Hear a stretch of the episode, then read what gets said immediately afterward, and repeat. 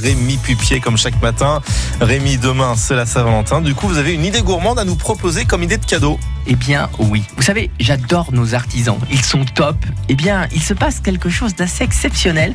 On part en direction de Saint-Chamond et il y a plusieurs artisans qui ont décidé d'associer leurs compétences pour créer un coffret cadeau pour la Saint-Valentin. C'est Marie, Marie et Laurent.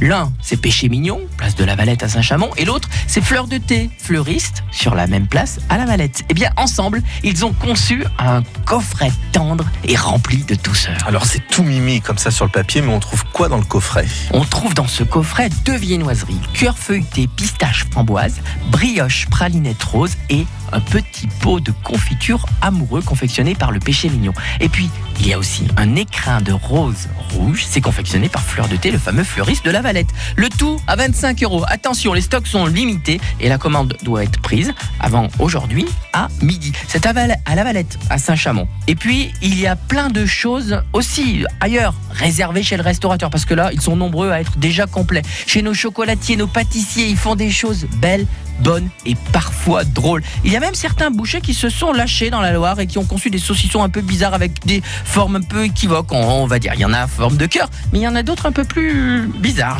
Mais je vous dirai pas. Sinon, ça serait cochon. Allez, régalez-vous et surtout, bonne Saint-Valentin C'est quand même très très bizarre d'offrir un saucisson pour la Saint-Valentin, mais enfin bon, tous les goûts sont dans la nature. Merci beaucoup Rémi.